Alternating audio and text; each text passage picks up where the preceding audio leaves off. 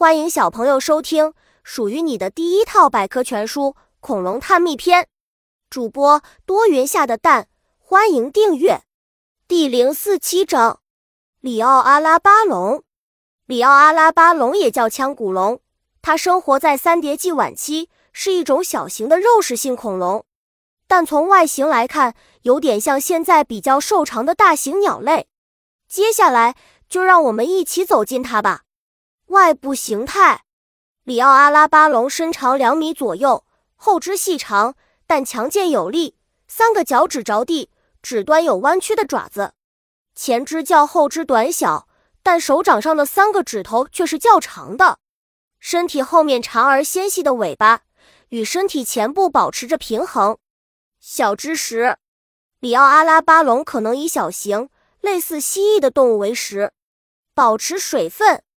在三叠纪，外部环境非常干燥。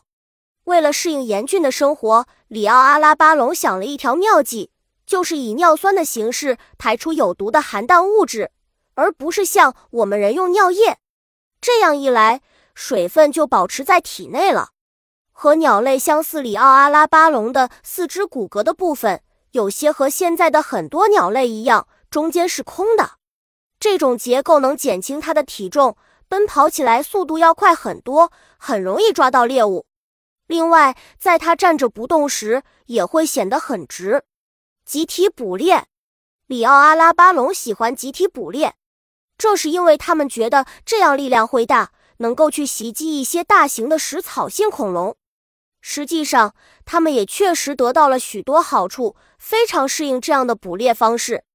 腔骨龙是小型肉食性双足恐龙。也是已知最早的恐龙之一。本集播讲完了，想和主播一起探索世界吗？关注主播主页，更多精彩内容等着你。